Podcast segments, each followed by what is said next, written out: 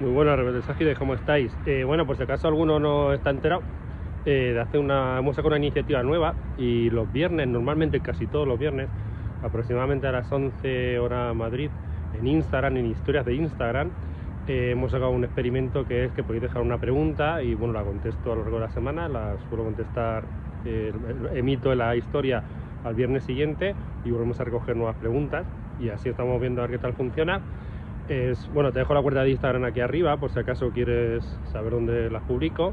Recuerda que las historias solo duran 24 horas y como solo duran 24 horas, lo que hemos pensado es que cuando haya un número interesante de respuestas y preguntas, juntarlas todas en un vídeo de YouTube y es este que tenéis aquí. O sea que vamos a ello. Te dejo las respuestas y las preguntas de, de las más importantes, las más destacadas.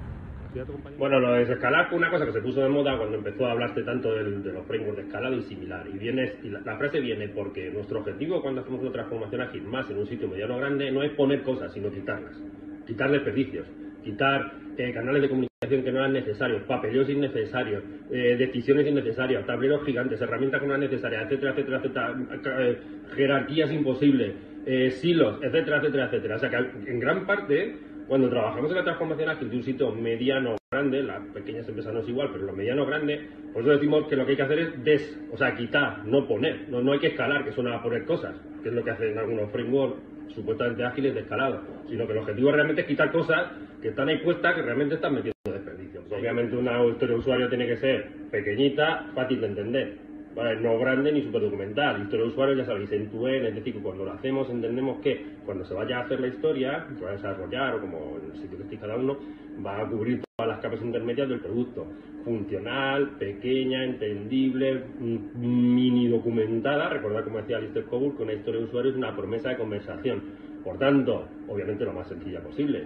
Y una de las claves de que sea sencilla, recordarlo, que sean razonablemente pequeñas, no de minutos, pero sí que no estemos hablando de semanas. Por supuesto, yo pondríamos topes así, que no hay una regla escrita, pero dos días sería como un tope ya potente, tres ya nos estamos pasando. Que eso en realidad genera la sencillez de la historia y escribiéndole muy poco, porque lo que busca una historia es recordarnos que tenemos que tener una conversación normalmente con el product owner o canalizada con el, por el product owner con aquella persona que tiene conocimiento de lo que se espera funcionalmente que se haga. Bueno, los Happiness Index y los Niconicos y similar, pues no sé si a tanto como que me valga para ayudarme la autorganización, pues es una cosa que me ayuda como tantas otras, pero sí que me parece una dinámica que es muy rápida, que se puede meter en los dailies o en cualquier otro evento y que da mucha buena sensación de cómo está el ambiente del equipo. Por ejemplo, ahora en el mundo online, en los Teams o en los Zoom, simplemente pues cada una de las personas que está en, el en ese momento en el evento o la ceremonia, pues comparte un emoji de cuál es su momento, de cómo se siente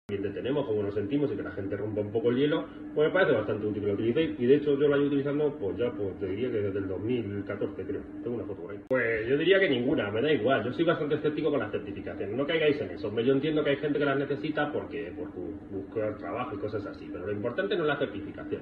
Lo importante es aprender. O sea, fijaos en quién da el curso, quién os va ¿Qué va a ser el instructor? No me caigáis en el rollo de los sellos porque está demostrado que ahora mismo hay tantos sellos que, no aporta nada prácticamente, más allá de que si no lo tienes muchas veces no encuentras un trabajo.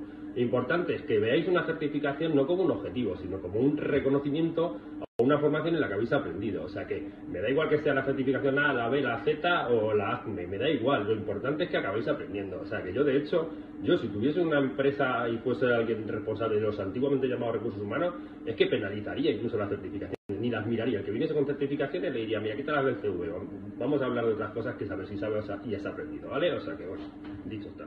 No se me ocurre razón válida para no entregar eh, al final de un sprint. Se me ocurren razones por las que no han ido bien las cosas y no hemos entregado al final de un sprint.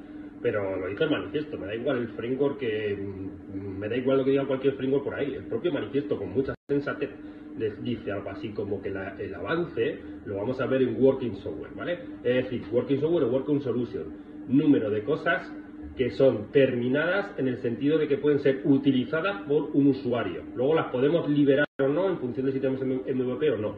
Pero sprint que van terminando o iteraciones, oye, me da igual, los periodos de tiempo en Kanban, en los cuales yo no voy entregando algo usable. Es decir, que puedo hacer una demo, que un usuario puede hacer una, le puedo hacer una demo y verlo y ojalá yo pudiese incluso liberarlo para su uso siendo MVP, que sería lo mejor yo no le veo ninguna razón en el universo salvo que se nos haya dado mal y no vayamos bien. Bueno, por supuesto no hace falta siempre tener un Scrum Master como persona como tal. Recordar que el Scrum Master realmente es un rol, o sea, podría ser que ese rol rotara, podría ser que todos tuviésemos un poquito de ese rol. Eso va a depender de la madurez que tenga el equipo y de lo bueno que sea el Scrum Master, obviamente.